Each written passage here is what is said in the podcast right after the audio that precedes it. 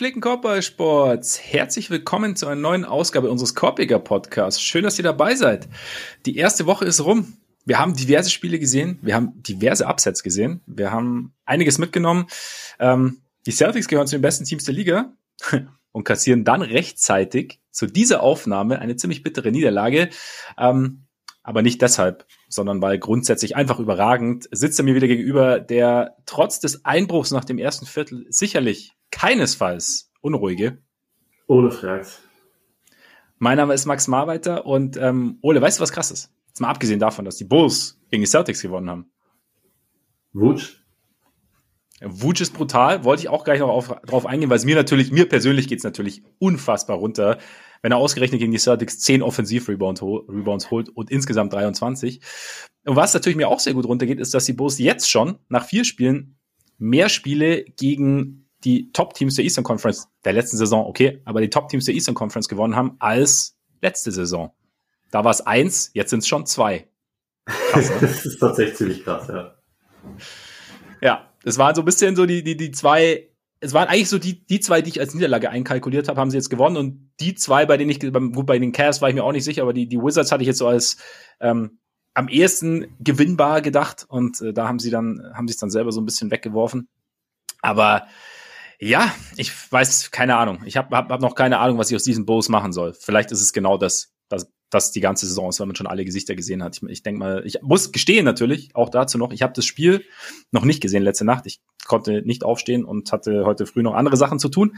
Werde es mir aber natürlich noch genüsslich, genüsslichst zu Gemüte führen heute im Laufe des Tages. Weiß nicht, hast du reingeschaut, John? Ich habe tatsächlich bisher auch nur die, die erste Halbzeit geschafft. Vielleicht reicht sie mir auch, weil im Prinzip war da dann schon alles zu erkennen. So, Boston ist sensationell ins Spiel gestartet. Ähm, sah halt auch wirklich so aus, als wäre es alles zu leicht. Egal wer da steht, man macht es dann schon.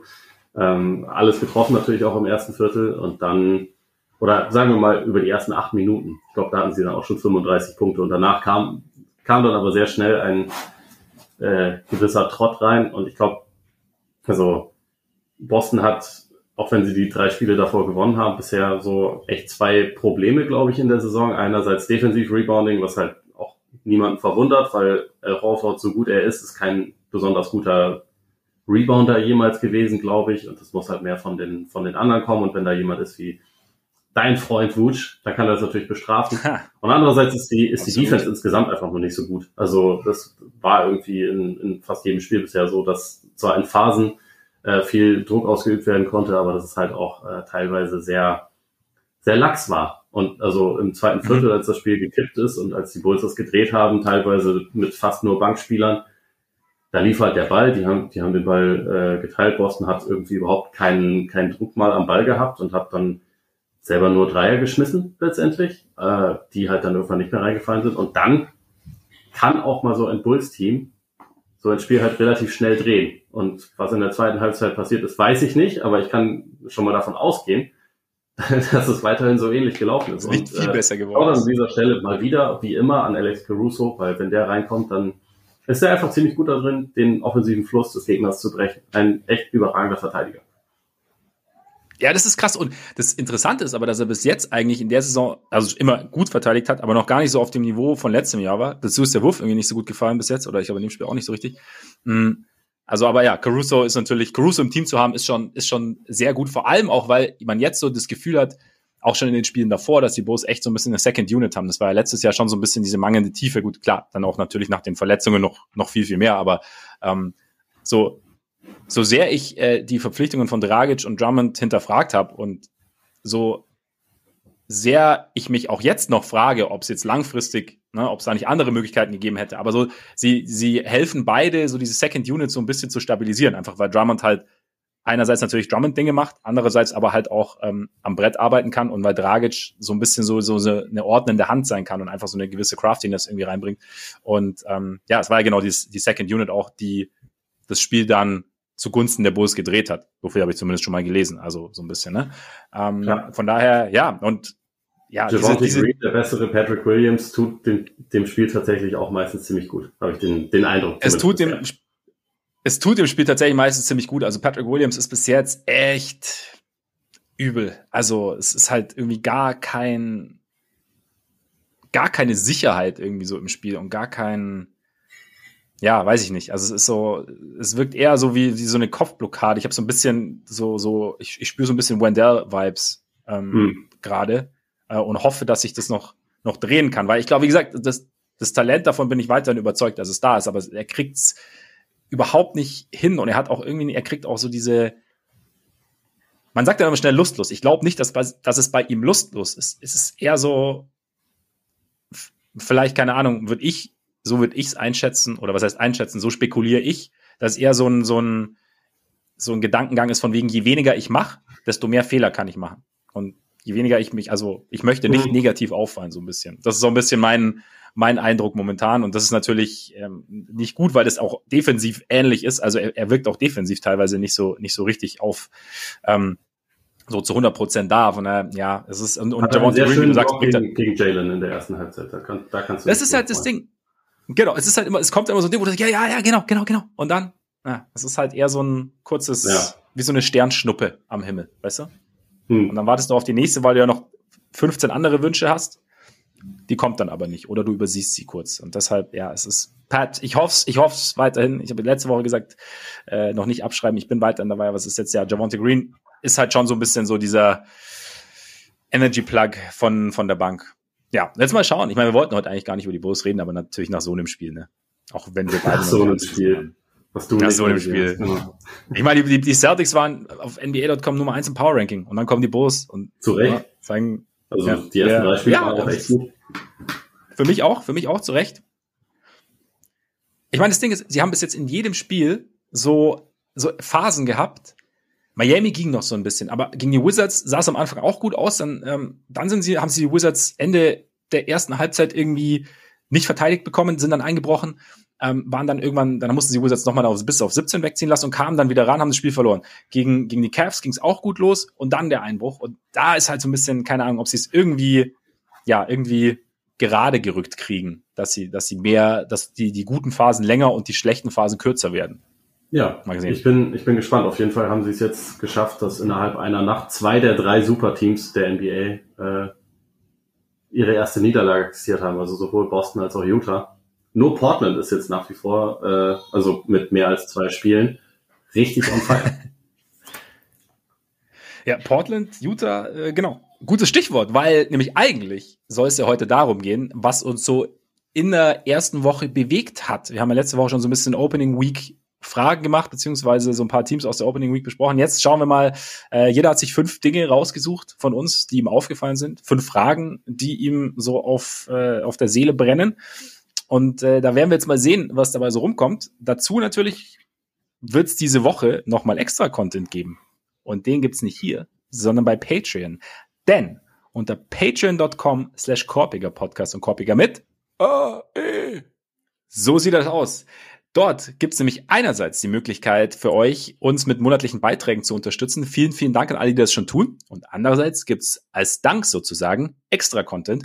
Und da wollen wir am Freitag den ähm, Sehtest, so hieß es, genau, den Sehtest wiederbeleben. Haben wir letzte Woche, äh, letzte Woche, letztes Jahr, letzte Saison ins Leben gerufen. Das heißt, wir schauen uns Spieler genauer an, einzelne Spieler. Wir hatten Kate Cunningham zum Beispiel. Und jetzt wird's, beziehungsweise steht noch einer aus. Tyrese Halliburton. Und äh, das war der letzte, den ihr sehen, sehen wolltet, hören wolltet letztes Jahr. Und jetzt wird's der erste, den ihr dieses Jahr bekommt. Von daher diese Woche, Freitag, bei Patreon reinschauen und den Sehtest anhören. So sieht's aus.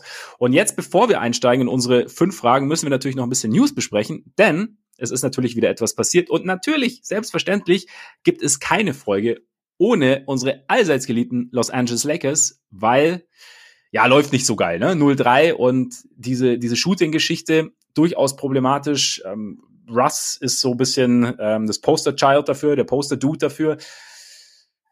Einerseits berechtigt, andererseits fand ich es auch wieder ein bisschen übertrieben, wie dann irgendwie nach dieser Niederlage gegen Portland alles irgendwie so auf Russ fokussiert wurde und seinen Two-for-One-Versuch kurz vor Schluss, der sicherlich nicht der Weisheit letzter Schluss war, der meiner Meinung nach aber auch nicht der Hauptgrund dafür war, dass die Lakers dieses Spiel noch verloren haben. Sie haben auch keine Stops mehr bekommen. Auch sonst war nicht jeder Wurf bestens herausgespielt, beziehungsweise auch folgte auf eine hervorragende Entscheidung, fand ich jetzt von daher, ne?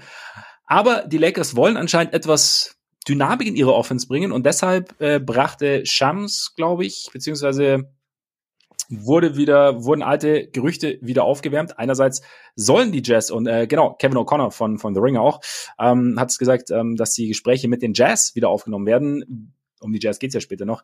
Wer auch immer es dann sein wird, ob es um Mike Conley geht, ähm, Jordan Clarkson, Rudy Gay, ich weiß es nicht. Und anscheinend besteht auch Interesse an Terry Rozier der Hornets, die auch für Begriffe der Hornets wahrscheinlich viel zu gut gestartet sind, auch ohne Lamello Ball mit 2-1 und Terry Rozier hat da eigentlich relativ gut losgelegt. Von daher, ja, Ole, deshalb die Frage. Einerseits, ist das denn alles, siehst du da was Realistisches? Siehst du realistische Möglichkeiten? Andererseits, sollte einer dieser Trades über die Bühne gehen, bringt es denn die Lakers, wie weit bringt es die Lakers, brächte es die Lakers dann in dem Fall? Also realistisch ist im Prinzip alles, sofern die Lakers gewillt sind, ihre beiden Erstrunden-Picks, die sie traden dürfen, zu traden. Also ich glaube, wenn ich es richtig im Kopf habe, der von 2027 und von 2029, also alles noch eine ganze Weile hin. Ähm, bei denen sind sie momentan berechtigt, weil sie alles davor halt schon, schon weggeschickt haben. Ähm, wenn sie dazu gewillt sind, dann können sie mehrere dieser Spieler wahrscheinlich bekommen. Ähm, die Frage ist, glaube ich, und also das wird letztendlich auch darüber entscheiden, ob sie ob sie das tun, ähm, ob man genug bekommen kann, um dann aus einem vielleicht Play-in-Team ein richtig gutes Team zu machen. Und da, also da, da scheiden sich halt so ein bisschen die Geister dran. Ich habe meine Zweifel daran, dass das geht. Also dass es, dass es äh, Deals gibt, mit denen sie das hinbekommen können. Wenn die Lakers aber sich selbst einreden, okay, wir haben hier immer noch eigentlich zwei Top 5 Spieler, ne? Also mit, mit LeBron und Anthony Davis und eigentlich brauchen wir halt nur einen guten Supporting Cast, dann äh, da können sie sich das natürlich einreden, aber wenn sie glauben, was vielleicht ein bisschen realistischer ist, selbst mit sagen wir mal drei guten Rollenspielern oder so, die wir hier jetzt noch reinbekommen, äh, sind wir wahrscheinlich nicht mehr als ein Playoff-Team. Also auf keinen Fall eins, was jetzt irgendwie so in, der, in den ähm, höheren Rang der Western Conference vorstoßen kann. Dann ähm, könnte man sich natürlich auch sagen, dann schützen wir doch das ganz, ganz kleine bisschen Restzukunft, was wir noch haben und bleiben halt auf diesen Picks sitzen. Da bin ich nicht sicher. Also ich, ich gehe stark davon aus, dass etwas passieren wird und ein Pick wird bestimmt auch getradet, aber ob sie beide traden, das, das wird sich halt zeigen. Da bin ich mir noch nicht so sicher. Ja, am Ende kommt ja dann irgendwie alles so zusammen, ja, so, oder wird alles runtergebrochen auf die Frage, genau, wie du sagst, also was, was denn Änderungen bewirken können, beziehungsweise auch wie man jetzt vielleicht die ersten Spiele so ein bisschen bewertet. Also ich meine, die Blazers, haben wir ja gerade schon gesagt, sind relativ heiß in die, in die Saison gestartet. Ähm, erstes Spiel gegen die Warriors, auch eher undankbar. Ähm, gegen die Clippers danach auch nicht, also es war jetzt, es war jetzt auch nicht der einfachste Start, beziehungsweise hat man Dinge gesehen, die sozusagen Mut machen. Ich fand zum Beispiel defensiv sah es jetzt mal abgesehen von, von dem Warriors-Spiel, sah es teilweise relativ gut aus. AD sah auch phasenweise relativ gut aus. Ich glaube, jetzt hat er wieder so ein bisschen Probleme, fand ich. Ähm, der Wurf ist halt immer noch nicht da. Also das, der, diese berühmte, diese berühmte Ausschnitt mit Nurkic, der einfach abdreht und in der Nase bohrt, als Davis aus der Ecke hochgeht, äh, haben wir alle gesehen. Von daher bin ich mal halt, ja, wie du sagst, es ist wahrscheinlich die Frage, wie man das bewertet. Fehlt wirklich nur, fehlen ein, maximal zwei Shooter, um das Feld so breiter zu machen, dass man, ja, mehr Platz für LeBron hat, dass es alles so ein bisschen runder ist, dass, dass am Ende die Defense nicht so, äh, die Offense nicht so zum Stehen kommt, nicht so statisch wird, weil, weil der Gegner einfach von gewissen Spielern einfach absinken kann. Und ja, ich bin gespannt, wie ich, ich meine, was all die Gerüchte besagen, ja, okay, sie sind aktiv. Ich glaube, das ist wahrscheinlich auch so ein Ding, was sie einfach sein müssen. Einfach mal gucken, okay, was ist möglich? Wie du auch sagst, vielleicht, was ist möglich mit nur einem Pick? Wen können wir da bekommen? Ich sehe aber irgendwie nicht, dass, ich weiß nicht, ich war, reichen wirklich ein, zwei Spieler, weil es ist ja, wir haben ja letzte Woche auch schon intensiv darüber gesprochen, also es, es fehlt ja wirklich an Shooting und ähm, also Beverly ist einer der gefährlichsten sozusagen, der ein solider bis guter Schütze ist und das sagt ja irgendwie schon viel aus, deswegen ich ich fände es interessant, wenn sie beide Picks abgeben, sagen wir es mal so. Andererseits, wer weiß, was, was LeBron und Davis wirklich noch im Tank haben, wenn das Team etwas ausbalancierter ist. Also ich, ja, es ist schwierig für mich irgendwie, da zu, da wirklich durchzugucken. Ja, ja, absolut. Äh, ich, ich glaube, es ist halt letztendlich so, wenn, wenn Anthony Davis einer der schlechtesten Jumpshooter der Liga bleibt, und das ist er leider momentan, ähm, und das war ja auch über die letzten zwei Jahre seit der Bubble, dann werden auch zwei Trades oder, oder keine Ahnung, zwei gute Rollenspieler die Lakers nicht zu einem Top-Team machen.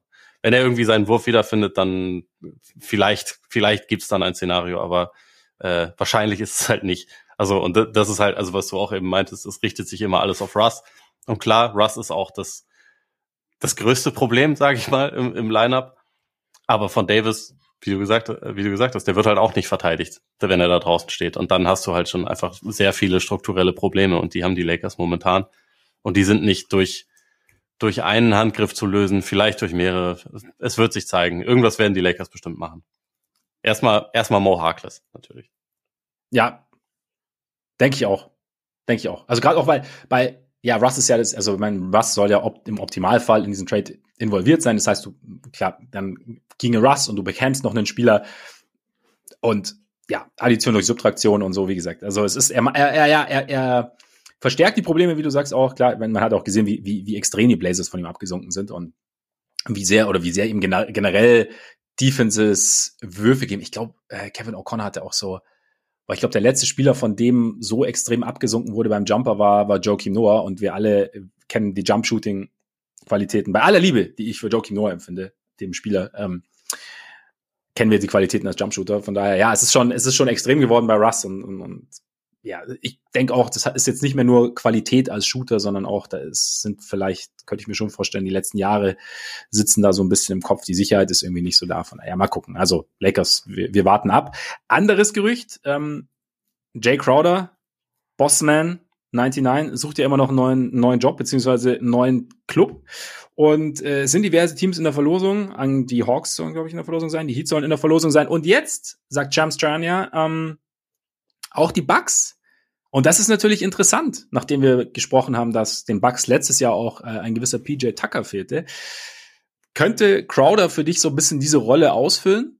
Ja, also vielleicht nicht unbedingt als jemand, der wie PJ Tucker 40 Minuten spielt, aber ähm, in einer also etwas reduzierterer Minutenzahl halt jemand, der dir irgendwie so eine gewisse Toughness gibt, der in manchen Phasen den Dreier trifft und und halt einfach äh, ja in, in jedem Team, wo er bisher war, irgendwie was dazu beigetragen hat, dass Spiele gewonnen wurden. Ich glaube schon, dass die Bucks den auf jeden Fall gebrauchen könnten.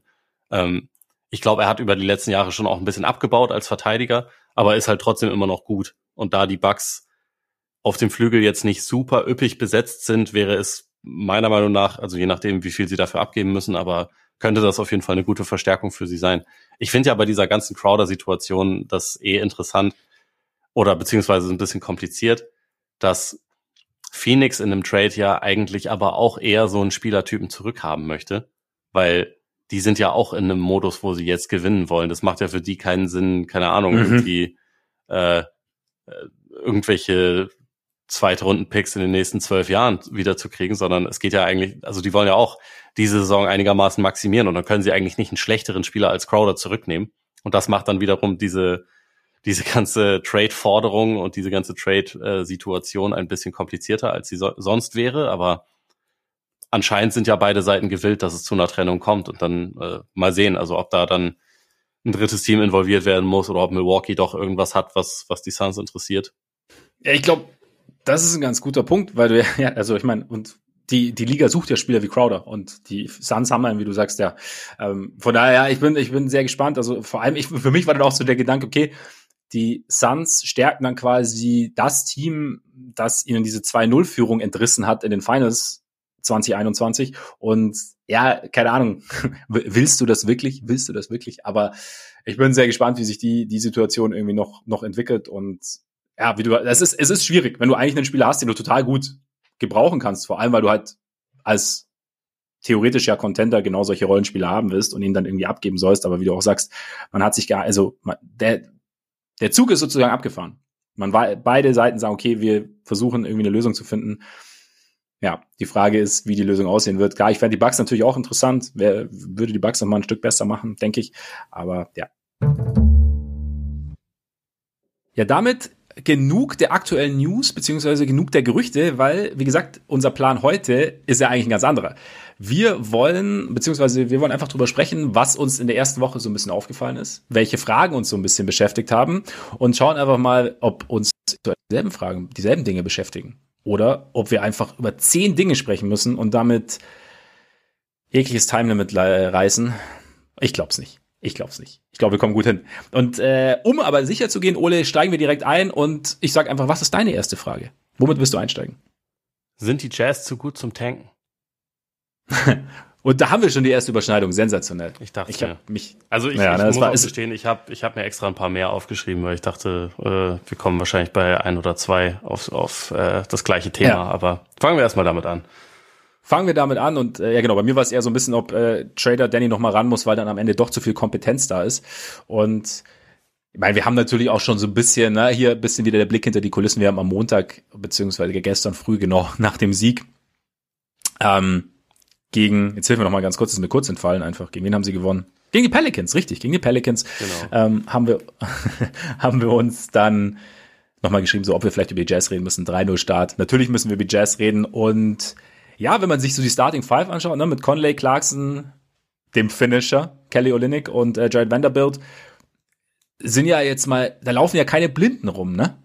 Nee, absolut nicht. Und also von der von der Bank kommen ja auch überwiegend keine Blinden. Also wir haben ja, ja auf den den aktuellen Nummer 14 Pick äh, Ochai Akbaji noch gar nicht gesehen, weil der weil der noch verletzt ist, aber also äh, da kommt ja sogar noch mehr. Aber sie haben, sie haben Sexton von der Bank, der mal natürlich heiß laufen kann. Sie haben äh, Walker Kessler, ein Rookie, der mir in einigen Szenen echt ganz gut gefallen hat, muss ich sagen. Mhm. Also auch gegen, mhm. selbst gegen Zion hat er es mehrfach geschafft, vertikal zu verteidigen. Und das ist, äh, ist nicht leicht für niemanden, aber also für, für einen Rookie sowieso nicht. Und äh, ja, grundsätzlich, sie haben einfach relativ viele gute NBA-Spieler und Das ist, ähm, ich meine, das, das ist ja auch etwas, was äh, schon vor Saisonstart eigentlich alle gesagt haben, dass das wahrscheinlich, äh, also dass das Ziel der Organisation wahrscheinlich eher Tanking ist, aber dass sie am Anfang dafür eigentlich zu viele Leute haben, die Basketball spielen können. Dass es jetzt dann deswegen so gut läuft, war trotzdem wahrscheinlich nicht unbedingt zu erwarten, weil äh, da dann doch irgendwie noch ein bisschen mehr dazu gehört. Und bei mir waren eher so die Zweifel, dass ich dachte, die guten Spieler, die sie haben, sind halt fast alle welche, die eher offensiv und vor allem eher auf Scoring fokussiert sind. Und bisher mhm. habe ich aber den Eindruck, der Ball wird recht gut bewegt. Also ich meine, Conley ist ja auch immer noch da und Conley ist immer noch ein sehr guter ja. Playmaker, aber auch die anderen, es, es wird einigermaßen bereitwillig der Ball geteilt, so, sogar von Jordan Clarkson. Ähm, es wird auch verteidigt. Also ich finde, der, der Impact von Jared Vanderbilt ist einfach riesig. Der Typ ist, ja. äh, der war letzte Saison in Minnesota schon richtig, richtig starker Verteidiger und das ist hier halt auch. Grundsätzlich wirkt es halt so, als wird ähm, das ganze Team halt, die haben halt gehört natürlich, dass äh, alle dachten, okay, das ist auch eine Gurkentruppe, da geht's nur um Wembanyama. Und wenn du dann halt aber eigentlich Talent hast, dann kann das natürlich auch dazu sorgen, dass du halt einfach keinen Druck hast und sagst, gut, wir zeigen euch jetzt mal, dass wir halt doch Basketball spielen können. Und das ist, glaube ich, so ein bisschen der Effekt. Also abgesehen davon, dass du natürlich auch zu Beginn der Saison manche Teams einfach überrascht, die denken, okay, ja, wir, genau. wir, wir, wir, spielen jetzt gegen Utah, die sind, äh, die sind sicherlich nicht besser als wir. Und wenn du mit der Einstellung rangehst, kannst du jedes Spiel verlieren. Ja, voll. Also das, das Ding ist halt auch, also was du gesagt hast, ich finde halt, sie haben halt, was, was eigentlich dann gerade für so ein Team schon auch nicht uninteressant ist, sie haben einen ja einen guten Orchestrator in Conley, hast du ja auch angesprochen. Und ich glaube, dann von da, wenn du jemanden hast, der auch einerseits ein bisschen eine Ruhe ins Spiel bringen kann, der ein bisschen dirigieren kann, dann von da kann relativ viel wachsen, wenn du kompetente gerade Offensivspieler drumherum hast. Und das hast du, hat man ja auch gesehen. Ich meine, offensiv, klar, suchen alle ihren eigenen Wurf. Die Jordan Clarkson Experience hat man schon auch ein bisschen öfter als jetzt die letzten Jahre von der Bank, finde ich. Also äh, er, er wirft sehr gerne weiterhin, soll er ja. auch natürlich, weil es ist, äh, es ist ja auch ähm, entertainend, wenn man so sagen kann. Und gleichzeitig, ähm, ja, finde ich, was ich halt, was ich interessant finde bei dieser Offense ist halt, wie sehr, also sie spielen halt Vollgas. Also sie spielen halt wirklich ähm, attackieren, attackieren, wie du sagst, bewegen den Ball eigentlich recht schnell, versuchen aber auch alle irgendwie in die Zone zu kommen und dann zu kreieren. Da ist dann manchmal so ein bisschen so der Balanceakt zwischen attackieren und leichtem Chaos, finde ich. Der, das schwingt mal in die eine und in die andere Richtung. Ich glaube, das ist aber auch normal. Also die Schwelle zum Kontrollverlust wird da hin und wieder mal irgendwie überschritten. Ja. aber ja, sie waren halt, die gegnerische Defense kann sich eigentlich, finde ich, nicht so richtig ausruhen. Und wie du sagst, gerade so am Anfang, wenn, wenn die Teams, wenn andere Teams auch noch so ein bisschen dabei sind, sich zu finden, kann es schon auch mal passieren, dass sie halt überrascht werden oder dass dann halt eben noch nicht alles so funktioniert, dass man diese, diese, diesen permanenten Angriffen dann irgendwie permanent auch irgendwie stand, standhalten kann. Und ja, sie haben halt, sie machen dann auch so, so, so zwischendrin mal so äh, Three-Guard-Lineups mit Conley, Clarkson und Sexton. Da ist natürlich dann noch mehr Speed da, noch weniger Defense natürlich auch, aber da wird es dann natürlich noch schwieriger. Und da ist natürlich einer, den wir nicht vergessen dürfen, den Finisher. Der ja. so ein bisschen das spielt, was sich in Chicago immer alle erhofft haben, so attackieren, zum Ring gehen, auch mal über Rudy Gobert stopfen, auch sonst, aber halt wirklich sich nicht, also eben auch nicht, sich nicht zu scheuen, auch mal so, so den, den Kontakt zu suchen, auch beim Rebound und ja, halt einfach so seinen, seinen Stiefel runterzuspielen sozusagen. Ähm, das finde ich echt ganz, ja, Fieber Lauri hat's hat's in die NBA geschafft. Er hat die mitgebracht und das finde ich, ich finde es ganz geil. Ich, find, ich schaue ihm, schau ihm dann schon ganz gern zu, weil dann ist er halt schon irgendwie auch ein geiler Spieler, weil er das halt, er hat es ja im, im Repertoire, genau wie Pat Williams übrigens. Aber ja. Äh, es, es ist halt echt so, vor allem, er, er trifft bisher ja irgendwie nur 24 Prozent seiner Dreier und so der, der Ruf, den er bei Leuten hat, die ihn, also dann wahrscheinlich irgendwie so ein bisschen in Chicago gesehen haben, war, war er so, ja, das ist ein, das ist eher so ein Shooter-Typ. Und das Geile bei Lauri ist aber ja eigentlich, wenn der halt sein ganzes Spiel zeigt, dann ist es halt bei weitem nicht nur das, sondern der geht auch ja, zum genau. Korb, der kann, äh, der kann was mit dem Ball in der Hand anfangen, der kann auch, der kann sogar einigermaßen physisch spielen und so. Das ist halt wirklich nicht nur dieser, dieser Catch-and-Shoot-Spieler. Und mhm. ich habe auch das Gefühl, das ist so fast das erste Mal, dass er das wirklich alles abrufen kann, weil also letzte Saison war er ja auch ganz gut in Cleveland, ne? Also er hat ja, ja. er hat da ja seinen seinen Beitrag geleistet, aber da war es halt wirklich mehr stationär. Und jetzt ist es mehr, Lauri, nimm den Ball, kreier was. Und das, er kann das halt durchaus. Und er, also er muss es ja nicht als, als, als einziger machen oder so, aber bisher ist er, er schon so mit die, mit die Konstante im Spiel. Und das macht de definitiv Spaß, das zu sehen. Das war ja auch echt so ein Ding, was immer das Problem unter Boylan war dann irgendwann, dass bei Boylan ja die, den, die Genie-Idee hatte zu sagen, ey, äh, wir haben da einen Seven-Footer oder fast Seven-Footer, der, der Dreier werfen kann, der ist jetzt unser Floor-Spacer. Und dann irgendwann war ja genau das Ding, eigentlich sollte Lauri den Ball bekommen und halt kreieren und halt zum, zum Ring gehen. Und da durch, das hat ihm echt so ein bisschen, ja, war ja immer so das Thema, dass ihm das extrem geschadet hat irgendwie oder gefühlt extrem geschadet hat in seiner Entwicklung einfach, weil er diesen Part seines Spiels dann nicht mehr so nicht mehr so ausspielen sollte und ihn dann auch irgendwie so ein bisschen auch dann ich hatte echt immer auch so das Gefühl, er hat halt keine Sicherheit, er hat keinen Spaß und keine Sicherheit. Das ist immer so, okay, jetzt probier das mal, jetzt hat er mal die Gelegenheit, aber es war eher so ich tue es egal was. Nicht weil nicht weil mir die gegnerische Defense das jetzt gerade anbietet, nicht weil ich jetzt im Fluss meines Spiels das machen will und ja, in Utah hat man jetzt so das Gefühl, er darf und er hat da genauso wie Jordan Clarkson das grüne Licht und attackiert halt und ja, ist, ist sehr cool. Gleichzeitig finde ich so interessant, ich meine, was, du hast ja Jared Vanderbilt angesprochen, so der halt defensiv gefühlt kleiner spielt, als er ist, aber gleichzeitig auch größer spielt, als er ist. Also er ist irgendwie überall, habe ich so den Eindruck. Ja. Ähm, aber sie haben echt so ein witziges, so eine interessante, so ein interessantes Setup, weil sie halt diese drei oder zweieinhalb echt langen haben, dann mal mit Olinik und Lauri und aber halt keinen richtigen Seven-Footer, keinen richtigen klassischen Rim Protector und und ich weiß nicht, wie, wie, wie siehst du so dieses defensive Setup? Ist da ist das irgendwie haltbar oder oder denkst du, dass ihn das auf Dauer um die Ohren fliegt oder siehst du vielleicht sogar Walker Walker Kessler dann irgendwann sogar als die Starting Five rutschen, um halt da quasi direkt. Ich meine, wie gesagt, es geht ja wahrscheinlich eh nicht um Siege, aber ja, um ihn genau, da vielleicht auch so ein bisschen ich kann das deswegen tatsächlich schwer, schwer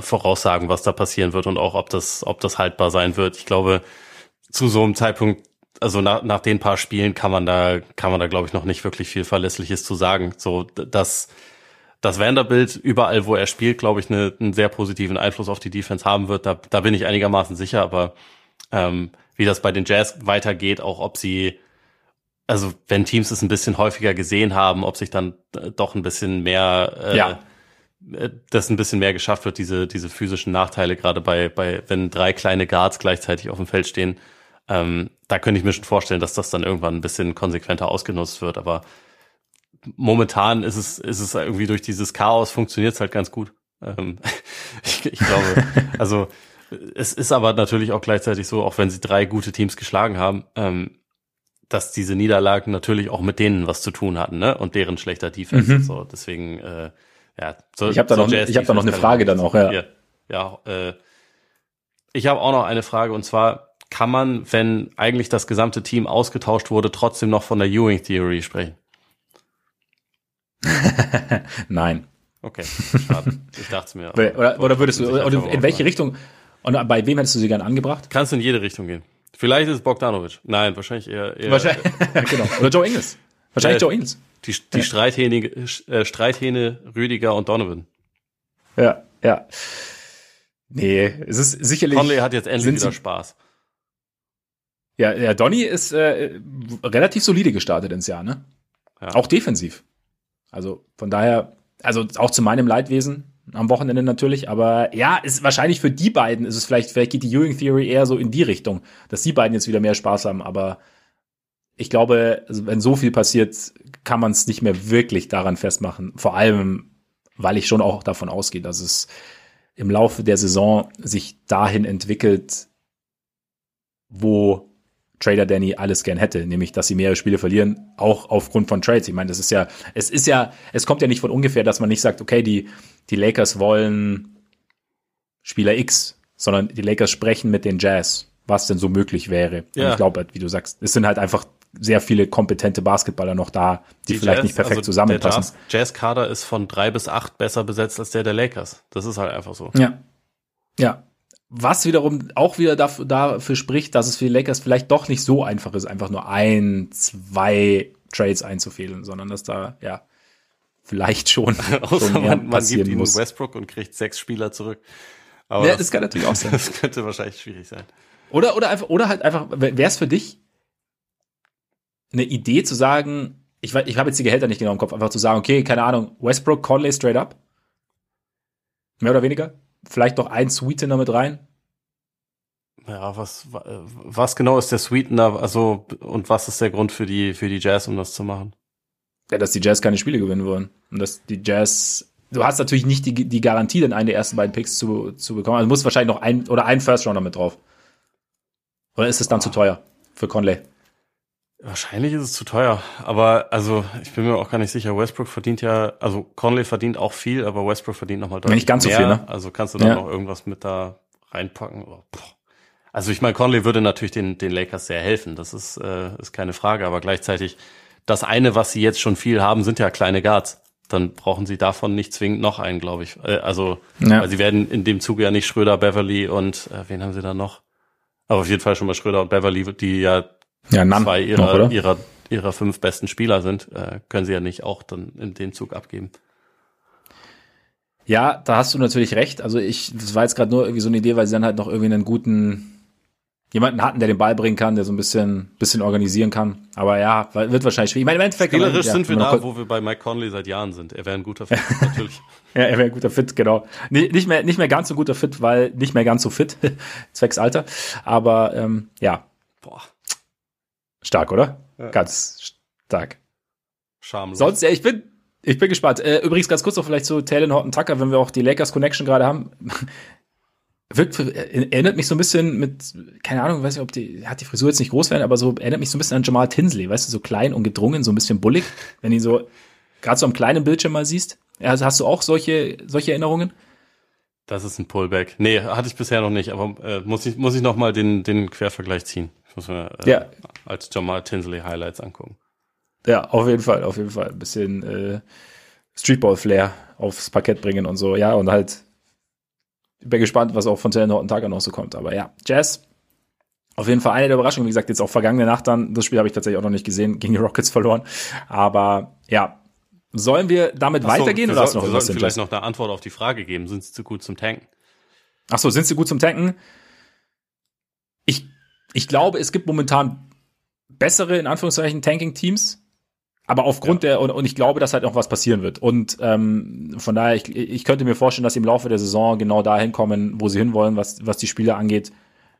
Grundsätzlich, jetzt würde ich schon sagen, dass sie etwas zu, stark, zu gut sind zum Tanken. Ich glaube auch momentan so, ist für der vollen Tank-Modus. Ja, genau. Momentan ist der Kader eher so der von einem 30-Siege-Team im Westen wahrscheinlich. Ja. Und das also wir, sind, sie sind ein Lottery-Team? Ja, genau. Und das sind aber mehr Siege, als sie haben wollen. Deswegen äh, genau. Denke ich auch, dass sich da auf jeden Fall noch äh, das eine oder andere tun wird. Ja, ja. Bin ich auch, also fast, fast davon überzeugt sozusagen. Und dann, damit würde ich weitergehen, wenn du ja. damit einverstanden bist. Ja. Meine Frage ist nämlich, äh, auf, und bezieht sich auf das andere Team, das wir schon angesprochen haben, ähm, das 4-0-Team der Liga, ob wir den Faktor Athletik neben Lillard ein bisschen unterschätzt haben und aber ob den Blazers gleichzeitig am Ende so ein bisschen die nötige Ruhe fehlt, zumindest noch jetzt. Weil, also, also ich sag ganz kurz, wie so gut bei den Blazers läuft, manchmal, manchmal wirkt es noch so ein bisschen auch da so der Balanceakt zwischen attackieren und den Kopf verlieren, ist auch da, also die, der Grad ist da auch sehr schmal, fand ich, finde ich teilweise, weil ich habe auch noch nicht alle Spiele gesehen, bei den Spielen, die ich bis jetzt gesehen habe, also zweieinhalb waren es bis jetzt, ähm, fand ich so, gab es halt so Szenen, wo du gesagt hast, okay, es, ist, es fehlt dann halt manchmal so ein bisschen die, ja, die Ruhe sozusagen, um am Brett dann die passende Entscheidung zu treffen. Also zu sagen, entweder ich gehe jetzt hoch oder ich finde noch den freien Mann oder ich weiß, wo, mein, wo meine Mitspieler postiert sind. Das ist so ein bisschen, ja, die Frage, die ich mir stelle. Hast du dir auch was zu den Blazers überlegt? Äh, ja, tatsächlich. Also bei, bei mir war die Frage etwas, äh, etwas stumpfer formuliert und zwar einfach nur, ob wir eine Entschuldigung schulden, weil wir, äh, also weil sehr viele Leute und ich schließe mich da ein, sie so ein bisschen mit den mit den Kings und Lakers gruppiert haben als ein Team, was ums Play-in kämpft und also was wahrscheinlich auch das Play-in irgendwie erreichen wird, aber wo mir jetzt so ein bisschen die Fantasie fehlt für mehr. Ähm, ja. Da wäre jetzt die Frage, also Stand jetzt würde ich zumindest sagen, es ist, äh, man muss sich bei ihnen entschuldigen, dass wir sie mit den Kings und Lakers gruppiert haben, weil das sind äh, also fürchterliche Teams. Sieben Siege dazwischen. Ja, genau. Stand jetzt ist das einigermaßen katastrophal, aber die Frage, also es ist natürlich viel zu früh dafür, aber müssen wir die Erwartungen für die Blazers jetzt schon hochkorrigieren oder ist das Quatsch? Da bin ich mir jetzt gerade unsicher, deswegen möchte ich dazu mal deine Meinung hören. Ich bin grundsätzlich, bin ich kein Freund davon, nach drei, vier, fünf Spielen irgendwas groß zu korrigieren, einfach weil da die Sample Size noch zu klein ist. Ich auch. Oft korrigiere ich, mein, ich auch nach 80 Spielen nicht mehr. Kein Bock. Ja, genau, genau. Ja, genau. Ich bin überzeugt nee, von meinem ich, Prozess, weißt Nein, aber grundsätzlich würde ich so, ähm, ich, ich war ja so ein bisschen, ich habe die Players jetzt, glaube ich, ein bisschen positiver gesehen als du. Also ich habe jetzt, äh, weiß ich nicht, aber ich hatte schon, ich fand es halt einfach mal ganz interessant, zum Beispiel jemanden wie Grant neben, neben Lillard zu sehen und ähm, vielleicht eine kleine Entschuldigung. Zach Lowe hat ja auch jetzt in seinem letzten Podcast vom Freitag, ähm, hat er auch so ein bisschen über die Blazers gesprochen, e-, eben auch schon, und zwar halt eben vor dem Sieg gegen die Lakers und auch vor dem Sieg jetzt gegen die, gegen die Nuggets. So dass er, er hat sie als bla bezeichnet und hat dann eben einen GM oder einen Verantwortlichen, einen Executive, nicht einen GM, einen Executive, glaube ich, der Blazers oder jemanden aus der Blazers-Organisation, kein Executive, jemanden aus der, jetzt habe ich es, aus der Blazers-Organisation zitiert, der hat gesagt hat, dass es darum geht, darum geht, Dame mit Athletik zu umgeben. Deswegen habe ich das auch noch mit eingebaut in meine Frage, weil der Faktor, ich finde, man sieht es schon. Also das Team hat halt jetzt irgendwie so ähnlich wie die Jazz, nur halt auf einem höheren Niveau, können sie Defenses schon beschäftigen einfach, weil sie halt auch so viel attackieren können, finde ich, weil sie auch ja halt da, dadurch einfach so ein bisschen eklig sind. Man hat es ja auch so ein bisschen gesehen. Gegen die, gegen die Suns trifft Anthony Simons äh, den Game Winner. Gegen, gegen, die, gegen die Lakers ist es, nachdem Dame den Ball nicht bekommen kann, nachdem sie das eigentlich ganz gut verteidigen. Die, die Lakers nach dem, nach dem Einwurf bekommt ihn, ihn äh, Jeremy Grant und, und LeBron kann ihn halt nicht verteidigen, weil er halt eine gewisse Explosivität hat. Selbst die Hilfe von Davis hat dann nichts gebracht. Und ich glaube, das ist halt schon eine gewisse Schwierigkeit. Und dann hast du eben noch Nasir Little, du hast Josh Hart, der ja, keine Ahnung, am Brett ich finde schon krass, wie Josh Hart am Brett arbeitet. Also, dass er ja, dann, ja, glaube ich, gegen die, gegen die, gegen die Nuggets kann man auch mal mit, ist dann vielleicht auch manchmal so wie der Ball fällt und es fällt ihm dann natürlich noch mehr auf, wenn man schon drüber nachdenkt, aber da hat er irgendwie einen Rebound geholt. Ich glaube, es war gegen Gordon und Jokic oder zwischen Gordon und Jokic. Also, das ist schon, schon Wahnsinn für jemanden, der eigentlich jetzt auch Small Forward spielt und eigentlich ein Shooting Guard ist, mehr oder weniger, oder halt ein Flügel, sagen wir es mal so, aber da sind ja, ganz holt im Moment 10,3 Rebounds pro Spiel, Josh Hart ja. mit seinen 1,96.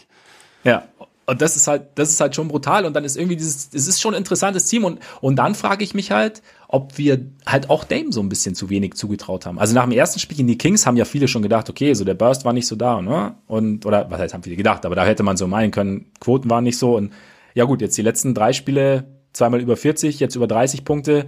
Gegen die Lakers fand ich extrem gut in die Zone gekommen. Also als, und, also hat so eben genau diese, diese Explosivität, die man vielleicht hinterfragt hat, gerade aufgrund des Alters, aufgrund der Verletzung letztes Jahr, war schon auch wieder da. Und sein Wurf ist ja auch nach 0 von 4 am Anfang. Ich weiß, ich habe meiner Frau dann auch gesagt, wir saßen so und wir haben so ein bisschen geredet und ich habe da gerade nur noch, also erst so mit einem Auge hingeschaut und ich habe so immer so, Mann, und sie so, was ist los? Und ich so, ey, Lillard, keine Ahnung, ballert halt drauf, ob, zum vierten Mal in Folge und nichts fällt halt so ungefähr. Und irgendwann im Verlauf des Spiels fiel es ja dann ganz gut. Und ich glaube, es, es könnte vielleicht, vielleicht kann man es auch so ein bisschen die Frage darauf reduzieren, ob man auch Lillard eine Entschuldigung schuldet? So ein bisschen?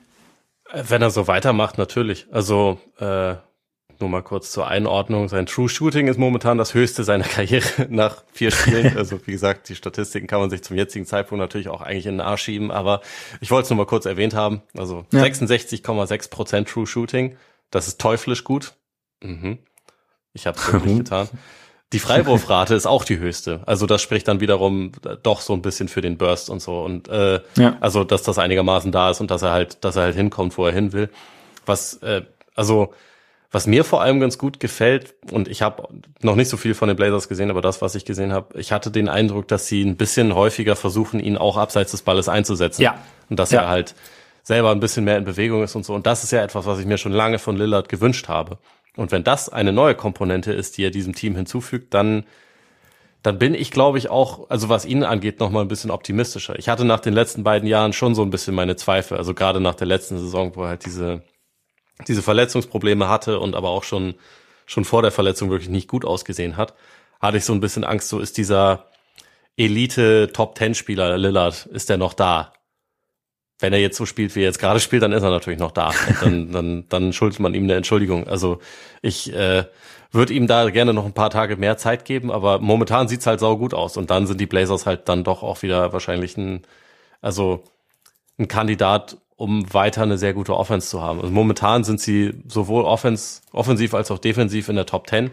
Ich glaube nicht, dass das defensiv halten wird. Also auch wenn ich die die Athletikkomponente auch sehe und, und finde, das ist schon äh, auf jeden Fall erkenntlich, dass sie da, dass sie da einen großen Fortschritt gemacht haben. Es ist halt einfach trotzdem so, dass sie eigentlich, wenn, wenn Nurkic mal ausfallen sollte, dann haben sie eigentlich, also fehlt da einfach nach wie vor kom mhm. komplett jemand und deswegen, dass sie defensiv so gut bleiben, habe ich meine Zweifel. Es sind halt auch immer noch zwei kleine Guards, aber offensiv Prime Lillard war immer oder, oder meistens jemand, der ein Team zu einer Top 3 bis Top 5 Offense führen könnte. Wenn es immer noch Prime Lillard ist, dann geht das vielleicht wieder und dann ist es, ist Portland halt auch doch wieder ein gutes Team. Ja, und was du sagst mit dem, mit dem Aufbau, finde ich echt auch ganz interessant, weil es ja wirklich so ein, so ein Thema war und, und auch wie sie es machen teilweise. Also, dass einerseits, dass er irgendwie kommt und dann irgendwie mal, also quasi aus der Bewegung raus den Ball bekommt, weiter oben. Und gegen Denver habe ich irgendwie auch ein Play gesehen, da ging er dann irgendwie, hat den Handoff, glaube ich, gegeben auf, auf Nurkic oder so nach dem Pick oder, oder auf Hart und ging dann runter und hat dann äh, unten im Block halt einen, einen Pick gestellt. Es hat nicht funktioniert, aber das sind genauso Sachen, glaube ich, die, die im Laufe der Saison interessant werden, werden können. Und ja, defensiv bin ich auch sehr gespannt, ob das zu halten sein wird. Also, weil, ich meine, sie wechseln jetzt ja hin und wieder auch in die Zone und also auf Zonenverteidigung und da eben diese zwei kleinen Guards oder ob man dann halt, ob es dann wirklich auch darauf ankommen wird, sozusagen ähm, zu staggern dann, was sie auch oft machen, dass, dass dann Simons mal mit der Second Unit spielt oder, oder Dame oder mal keiner von beiden, auch tatsächlich gegen Denver war es ja so der Fall. Am Anfang gegen Denver zum Beispiel konnten sie ja gar nichts verteidigen. Also waren sie ja relativ schnell, glaube ich, mit, hatten, glaube ich, 14-3 oder so hinten. Also selber ging nicht viel zusammen und, und hinten haben sie wenig gestoppt gekriegt. Und das ist vielleicht so ein Ding, was man noch beobachten kann. Vielleicht ist die andere Frage auch einfach, ob wir uns aber ganz kurz vorher noch, was interessant ist, sowohl gegen Lakers als auch gegen Denver waren sie schon in Situationen, in der, man, in der man auch mal abreißen lassen kann. Gegen Lakers gegen Ende, gegen Denver am Anfang. Und auch das so ein Punkt, so dann zu sagen, nee, also wir haben ein gewisses Vertrauen in uns und, und wir, wir beißen uns, um plump zu sein, uns so ein bisschen in das Spiel. Vielleicht könnten wir die Frage auch runterbrechen können und, und fragen können, ob die Blazers die Bulls der vergangenen Saison sind. Also ein Team, was am Ende in der ersten Runde rausgeht? AKA ein Team, das halt die Rückkehr zu alten Blazers, zu alten Blazers Glorie. Ein, ein Team, das wir nicht so richtig packen können vor der Saison, das dann ähm, eine, eine, eine spezielle Idee hat oder eine eigene Idee hat und dann damit mit der Idee am Anfang ziemlich gut funktioniert. Und dann muss man natürlich sehen, weil bei den Bulls kamen die Verletzungen. Das, das wollte ich jetzt nicht mit einbeziehen, aber so dieses, ja, so eine, so eine gewisse eine Sicherheit aus sich heraus hat und so sein Ding, sein Ding spielt und so sein Ding durchzieht und es dann auch einen gewissen Erfolg bringt. Dann, na, vor allem, weil halt eben da dieser, dieser Damien Lillard rumläuft. Wir sind gespannt. Also auf jeden Fall äh, das, was sie bisher schon mal geschafft haben, ist, dass ich sie äh, ernster nehme als noch vor ein paar ja. Wochen. Und das ist, äh, das ist zu diesem Zeitpunkt, also viel mehr kannst du zu diesem Zeitpunkt gar nicht schaffen. Von daher. Absolut.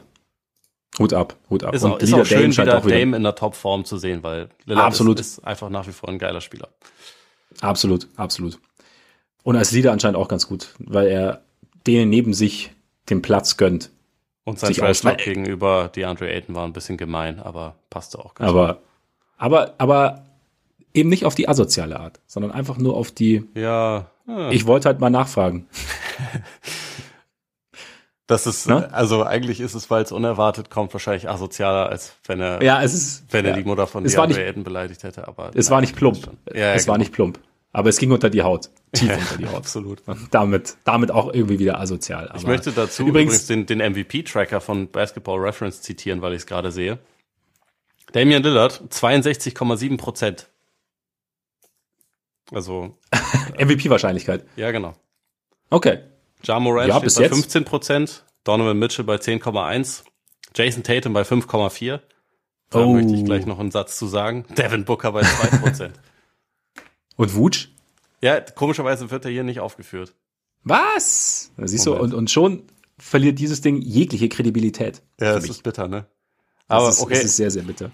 Wir haben noch zwei weitere Blazers in der Top 10, aber auf Platz 8 ist ja? Josh Hart mit 0,9 oh, wow, okay.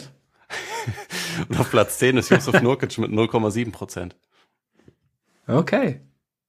Interessant. Ich mag den MVP-Tracker. Ich, ich, ich glaube, ich werde mich im Laufe der Saison auch mal intensiv, intensiver damit beschäftigen. Scheint, ja, ja. scheint äh, Hand und Fuß zu haben, was da so abläuft. Also Absolut. Scheint, ja. Oder, ja. Äh, ganz kurz, aber äh, Simons, dieser, dieser Ausraster gegen Denver natürlich auch sensationell im dritten Viertel. Wo halt wirklich alles gefallen ist. Also wo ja. dann Dreier am Mann irgendwann und ja, war, war wild und schön. Simons ist ein mies explosiver Spieler. Also ja, auch wenn ja. die Zahlen insgesamt in der Saison bisher noch nicht so gut sind, aber der, der kann halt übertrieben heiß laufen, hat er letzte Saison ja auch schon ein paar Mal gezeigt. Und dann, da kannst du halt wirklich auch nicht viel machen. Insofern ist er nee. wirklich auch ein guter, ein guter McCollum-Nachfolger. Absolut, absolut. Und damit äh, geht's weiter, würde ich sagen. Nächste Frage. Ole, du bist wieder dran. Ich bin wieder dran. Okay, dann äh, jetzt mal jetzt mal was Negativeres. Ist Doc Rivers im Dezember oh. noch Coach der Sixers? ähm, sie haben jetzt ihr erstes Spiel gewonnen. Ja. Wenn es so weitergeht und wenn die Vibes auch so weitergehen, würde ich, würde ich ein dickeres Fragezeichen hinterstellen. Du? Wie würdest du deine Frage beantworten? Schwierig. Also, weil ich weil ich es nicht einschätzen kann, wie wie wie lose der Triggerfinger sitzt, weil um ehrlich zu sein, dachte ich schon vor vor der letzten Saison, also als als Daryl Morey übernommen hat, dass äh, Rivers wahrscheinlich nicht lange bleiben wird als Coach. Und dann war es aber irgendwie, nachdem es ja dieses Gerücht mit den Lakers gab und da aber nichts zustande kam, war es ja dann auf einmal doch irgendwie alles ganz, ganz harmonisch und äh, letzte Saison wirkt es auch so, als, als ähm, wäre man da irgendwie auf einer Linie. Und dann waren die Playoffs halt wieder enttäuschend und also ja, war ein bisschen, bisschen problematisch. Und jetzt, jetzt halt dieser Saisonstart, die Erwartungen sind schon sehr hoch natürlich an dieses Team. Deswegen, ich könnte mir schon vorstellen, dass wenn es jetzt erstmal so weitergeht, ähm, dass halt noch, also sich noch ein paar Niederlagen einstehen und, äh, einstellen und vor allem so der, der Prozess nicht so ganz sauber wirkt und die, die Line-Up-Entscheidungen nicht so ganz sauber wirken. Also nur mal Stichwort Matisse Tybul zum Beispiel, der ähm, ja. bisher in vier Spielen insgesamt sechs Minuten auf dem Court stand und äh, ja, die Perimeter Defense ja absolut ein Problem war äh, über diese Spiele, dann ja. könnte ich mir tatsächlich schon vorstellen, dass es da, dass es da doch einen, einen Wechsel geben wird. Also ich weiß nicht, wie siehst du, wie siehst du Doc Rivers als Coach der Sixers? Oder allgemein als Coach mittlerweile? Es ist ja äh, jetzt auch nicht, nicht die erste Station, wo es irgendwie doch recht, also wo er eigentlich einen ziemlich guten Kader zur Verfügung hatte. Ich muss ja gestehen, also ich tue mich immer schwer, Coaches wirklich zu beurteilen, weil, weil ich sage, da, da, da spielen so viele Dinge mit rein, die ich vielleicht gar nicht mitbekomme. Was bei Doc, Doc Rivers aber schon ist, dass er bei mir eben Fragezeichen hinterlässt, oft. Also zum Beispiel jetzt diese, diese Geschichte, also diese Line-Up-Geschichte, also dass Thibault nicht spielt, dass man da irgendwie keinen Weg findet, dass auch jetzt, ich weiß halt auch nicht, inwieweit man jetzt, was jetzt genau abgesprochen war, aber dass so die ersten Spiele sehr, sehr hardenlastig waren. Keine Ahnung, Embiid hat ja anscheinend, anscheinend auch über den Sommer irgendwie Probleme mit dem Fuß und konnte sich deswegen, ist vielleicht deswegen auch noch nicht so in Form. Deswegen ist vielleicht, sagt man, okay, Harden, spiel dich so ein bisschen rein. Wir brauchen dich auch, wir brauchen auch dich mit deiner Sicherheit in der Offense, gerade im, im Abschluss, gerade auch aus der Midrange, gerade auch äh, Richtung Ring. Das heißt, wir schauen erstmal, dass, dass du reinfindest. Das aber so, ich meine, wir haben ja letzte Woche auch drüber gesprochen, dass der Ansatz irgendwie uns so ein bisschen komisch vorkam in den ersten beiden Spielen. Muss ja nicht sein, dass das quasi das Endgame ist, sondern dass und dass die Sixers genau so das ganze Jahr spielen wollen, sondern dass man sagt, vielleicht ist es Schritt zwei und wir aber am Ende am Ende der Saison, Saison wollen wir bei Schritt fünf, sechs, sieben angekommen sein. Aber er hinterlässt bei mir einfach so ein bisschen bisschen Fragezeichen. Deshalb ja, ähm, ich ich, ich denke mir halt, okay, vielleicht mit dem, was, was da, mit den Spielern, die jetzt da sind, so viele, ja, auch mit den Schwierigkeiten oder mit den nicht vielleicht offensichtlichen Lösungen, die dieser Kader präsentiert, könnte ich mir vorstellen, dass vielleicht ein anderer Coach ein bisschen mehr draus macht. Vielleicht liegt's aber, vielleicht ist aber auch Harden einfach schwer zu integrieren, einfach aufgrund dieses, er, er, er ist ein extrem guter Playmaker, braucht aber den Ball und dann liefert trotz seines Wurfs nicht nicht so dieses Spacing, das du gern hättest. Du hast dazu Embiid, den du eigentlich gern in Ringnähe einsetzen würdest. Wie gut funktioniert das? Ich meine, dieses Pick and Roll mit den beiden funktioniert natürlich so oder so, weil vielleicht läufst du auch das einfach bis zum Erbrechen. Aber ja, vielleicht man, ist das man sieht ein das Faktor. Ja relativ wenig bisher, ne? Also das. Und das äh, ist wieder so eine Frage, so ein Fragezeichen. Ja. Und deshalb, ja, wie gesagt, ich, ich will kein finales Urteil über den Coach Doc Rivers fällen. Ich, manchmal frage ich mich einfach nur, okay, vielleicht verstehe ich was falsch oder, oder was, was genau, ne? Und ja, keiner, ich habe eine Frage, eine meiner Fragen schließt da so ein bisschen dran an, an das, an das alles, was wir jetzt gerade gesagt haben. Äh, willst du noch irgendwas zu sagen? Oder was hast du so, wie, wie, wie kommt Rivers bei dir so an als Coach? Äh, mittlerweile zunehmend unkreativ und ähm, so ein bisschen stur. Also, was natürlich auch immer so ein bisschen das Bild ist, was äh, entsteht durch, wie er sich dann in, in Interviews gibt und so. Aber also da habe ich schon häufig das Gefühl, dass es eigentlich nicht sein kann, dass irgendwie ein Fehler vielleicht mal bei ihm liegt, sondern dass es eigentlich, also meistens findet er andere Gründe, warum irgendwas nicht so gut funktioniert, als, äh, als dass er irgendwie selber die Lösung parat hat, ist so ein bisschen mein Eindruck. Mhm. Und ähm, ich weiß, ich, also den Punkt mit Harden, den, den sehe ich aber auch, dass das halt natürlich ein, auch ein spezieller Typ ist, der, den man natürlich auch holt, damit er seine, seine ganzen Stärken einbringt und so, aber um die man sich herum dann auch irgendwie erstmal so ein bisschen neu gruppieren muss. Ich würde dem Team auch noch ein bisschen Zeit lassen, ne? Also ja, absolut, absolut. Nach vier Spielen sagen, so das kann nicht klappen, das sind alles Versager, das, das wäre natürlich auch Quatsch. Aber bisher wirkt es einfach so ein bisschen so, als wäre die die ähm, Balance offensiv und natürlich auch allgemein die, ähm, die Defense noch nicht gefunden. Und da bin ich ja immer gespannt, ob das dann irgendwann heißen wird, das muss ein anderer Coach fixen oder es muss zum Beispiel personell was passieren. Also da ist natürlich der Elefant im Raum immer Tobias Harris, so ob man da nicht stattdessen eigentlich mehr äh, mehr Athletik und mehr einen Spieler auf dem Court haben sollte, der halt defensivstärker einerseits ist und andererseits vorne auch nicht unbedingt einen Ball in der Hand braucht, sondern einfach nur, keine Ahnung, Catch-and-Shoot-Spezialist ist. Wobei, das ist halt auch immer gemein, ne? weil individuell ist der Saisonstart von Tobias Harris gut und trotzdem kommt man mhm. irgendwie, kommt man immer wieder bei ihm an. So kann er eigentlich wahrscheinlich auch nicht so richtig viel für, aber er ist so als, ja. als drei bei einem Team, das Meister werden will, ist er halt einfach ein bisschen zu langsam. Es ist einfach kein, kein idealer Fit in dem Team, in dem Team. Und genau an dieser Stelle kommen wir zu meiner Frage. Ist Tobias Harris ein Versager? Ist das die Frage? Nein. Okay. Ist, Gut. sollte Tobias Harris eigentlich der Sixth Man der Sixers sein? Ha. Weil auch damit ließe sich ja so ein bisschen diese Thibault-Problematik theoretisch klären. Weil ich könnte mir, ich könnte mir Thibault mit der, mit der ersten fünf, es ist nicht optimal aufgrund seines Wurfs und aufgrund von Hardens, ja, theoretischem Spacing, wenn er den Ball nicht in der Hand hat und aufgrund der Tatsache, dass du Harden in die Zone ziehen lassen will oder dass du dass Harden eigentlich wahrscheinlich heute mehr Platz braucht, um in die Zone zu kommen, als es vielleicht noch vier, vor vier Jahren der Fall war oder was heißt vielleicht ziemlich sicher.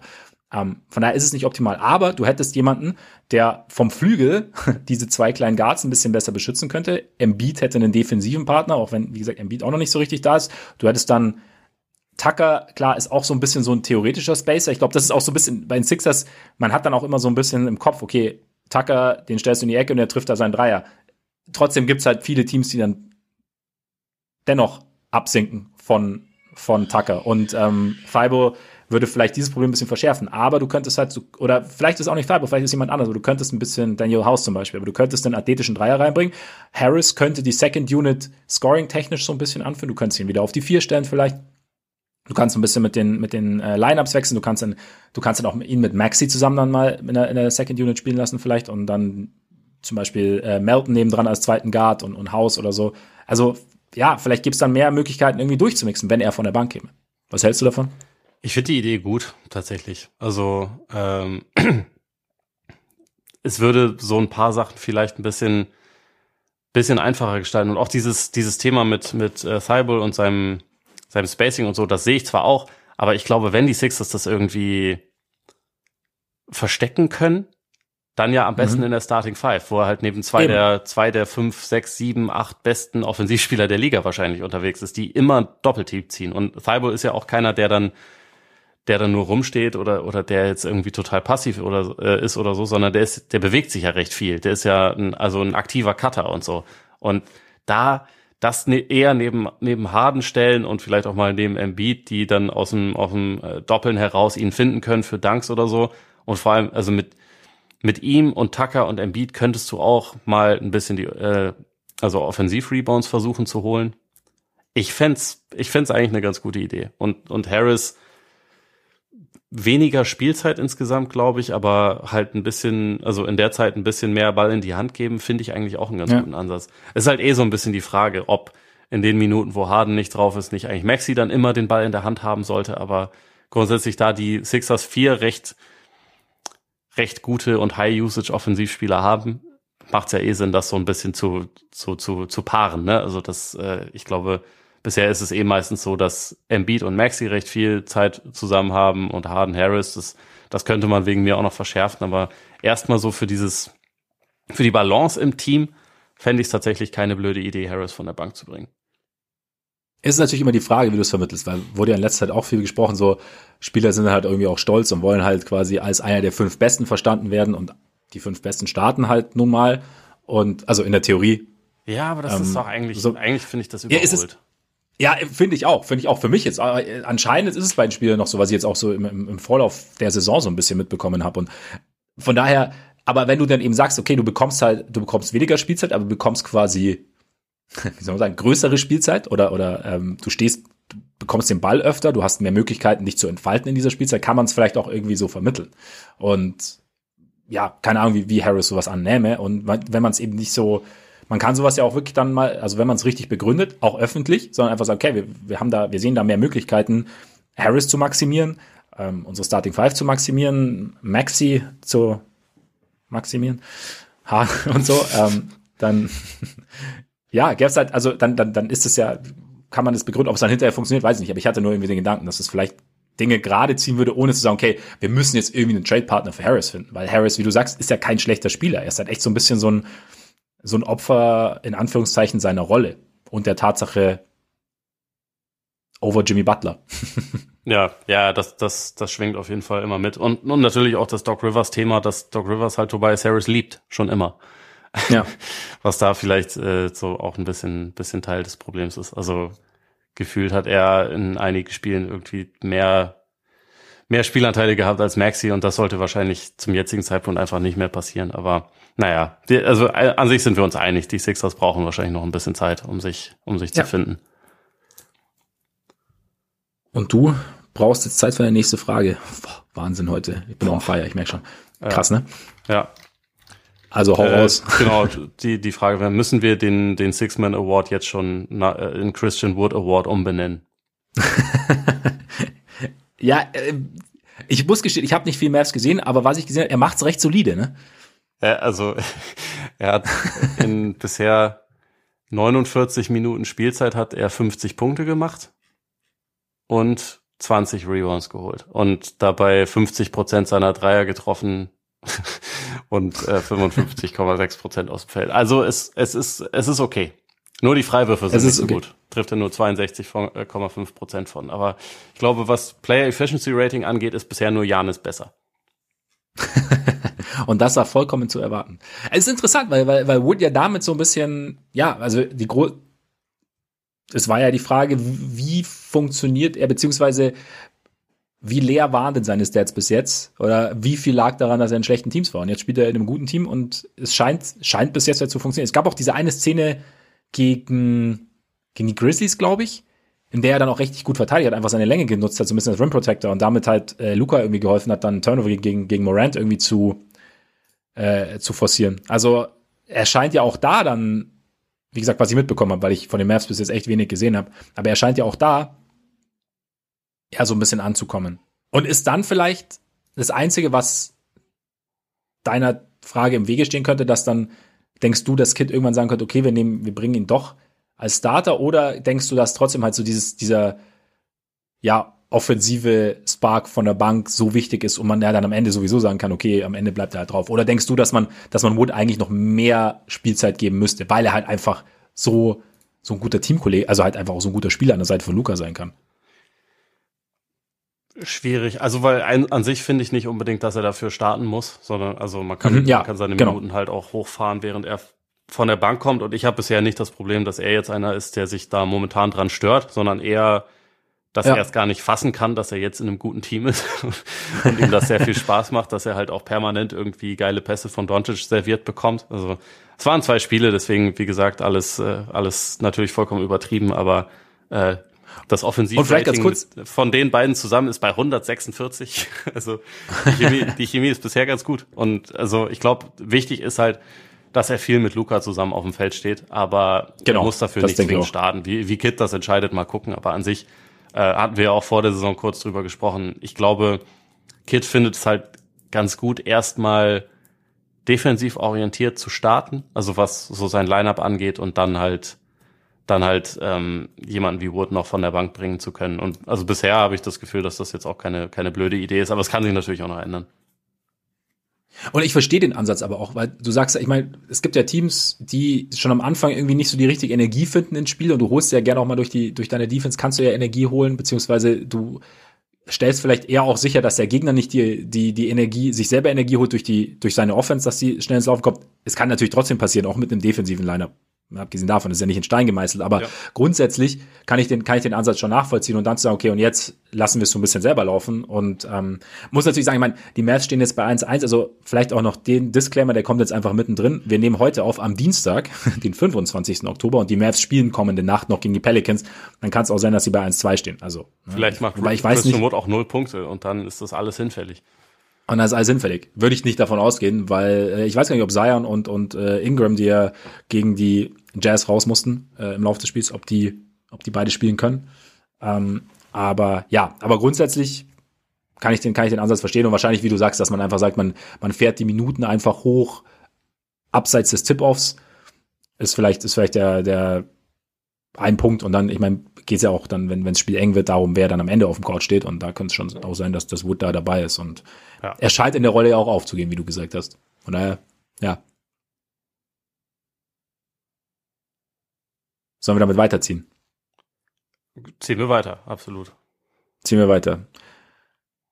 Und jetzt, es kommt eine Frage, und ich weiß nicht, ob ich zu 100% mit dir zufrieden bin, aber ich habe jetzt so ein bisschen, ich habe jetzt so bisschen geguckt und jetzt, und ich frage, und ich stelle sie mir auch, mir explizit auch für mich, ob für mich die Knicks ein sneaky fun Team sind.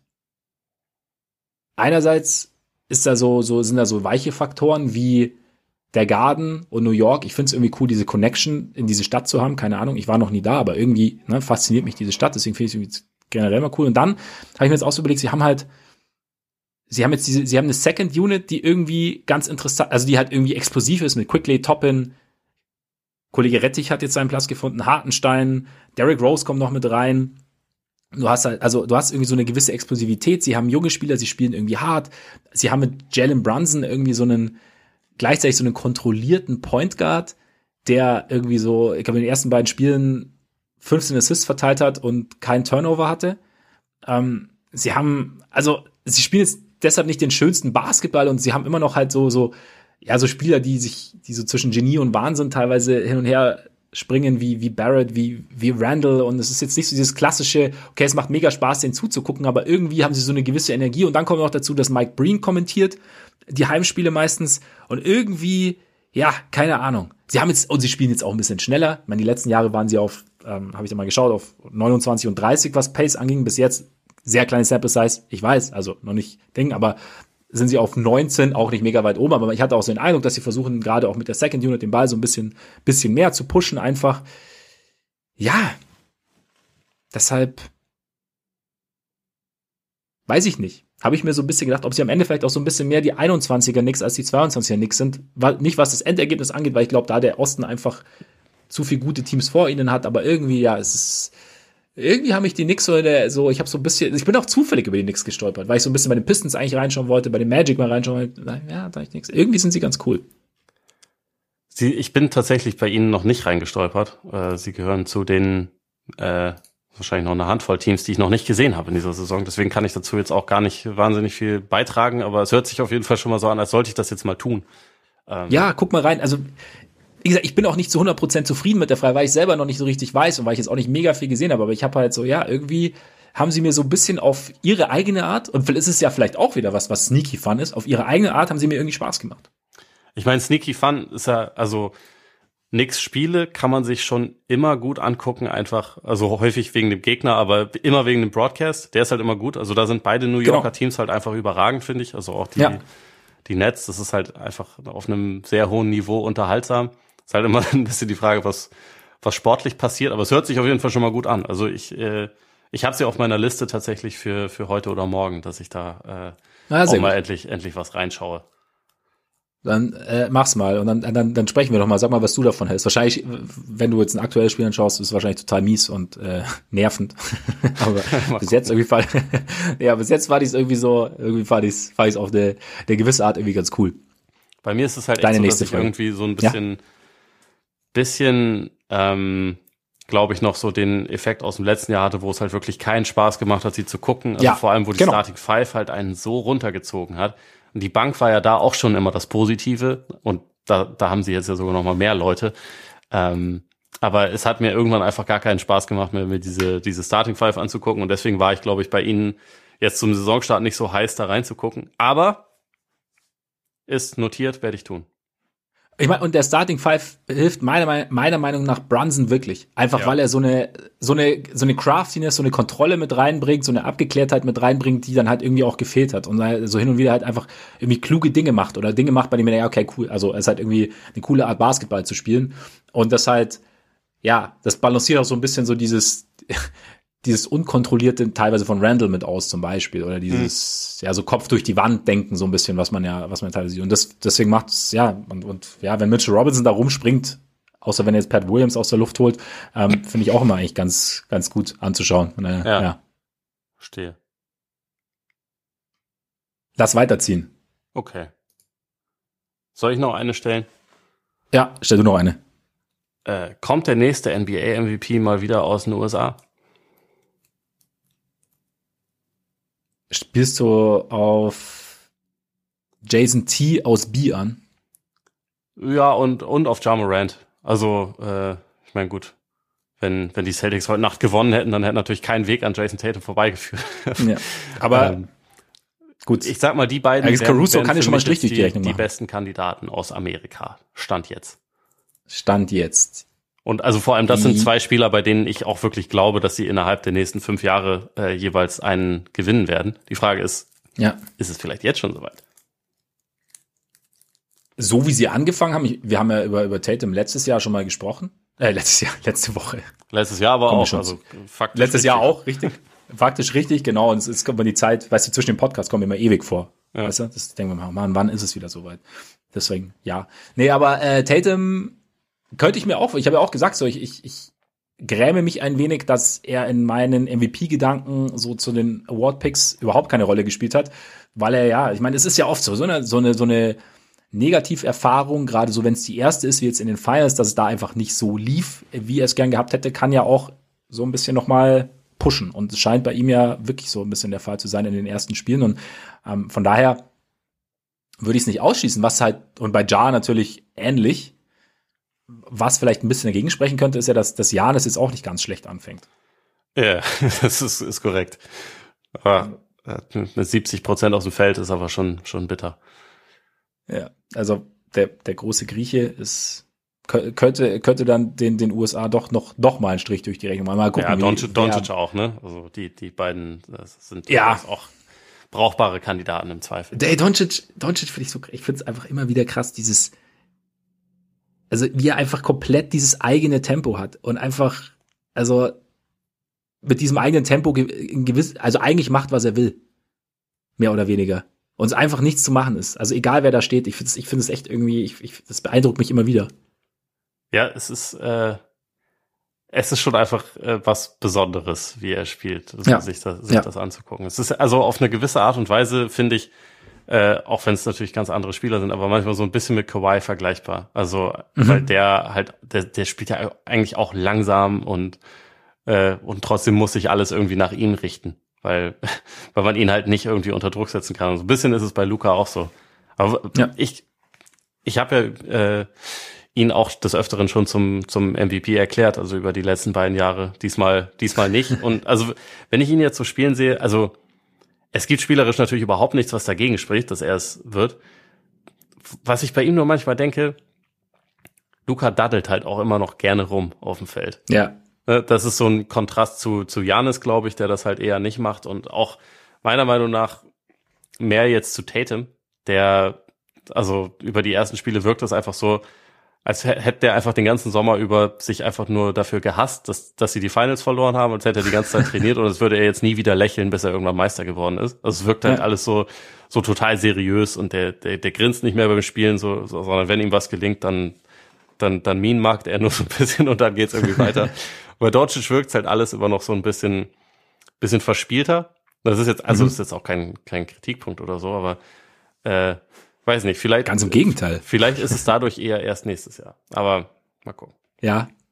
Äh, aber das ist, das ist all, all der Faktoren, die mir an Doncic halt auch immer noch so Spaß machen. Mal abgesehen davon, dass er sich halt regelmäßig bei den Refs beschwert, was selbst mich mittlerweile nervt, aber so dieses, ja, dieses Datteln und so dieses, ja, so, so ein bisschen Freude am Spiel und halt so, so, so ein, sein Ding machen, das macht für mich halt den Spieler Luka Doncic auch aus. Ich hoffe auch eigentlich, dass er sich, dass er sich das beibehält, weil wenn du so dominieren kannst und gleichzeitig halt daddelst, finde ich eigentlich noch fast ein bisschen geiler, als wenn du halt so dieses, diesen krassen, weil ich glaube, der Fokus ist derselbe, mehr oder weniger.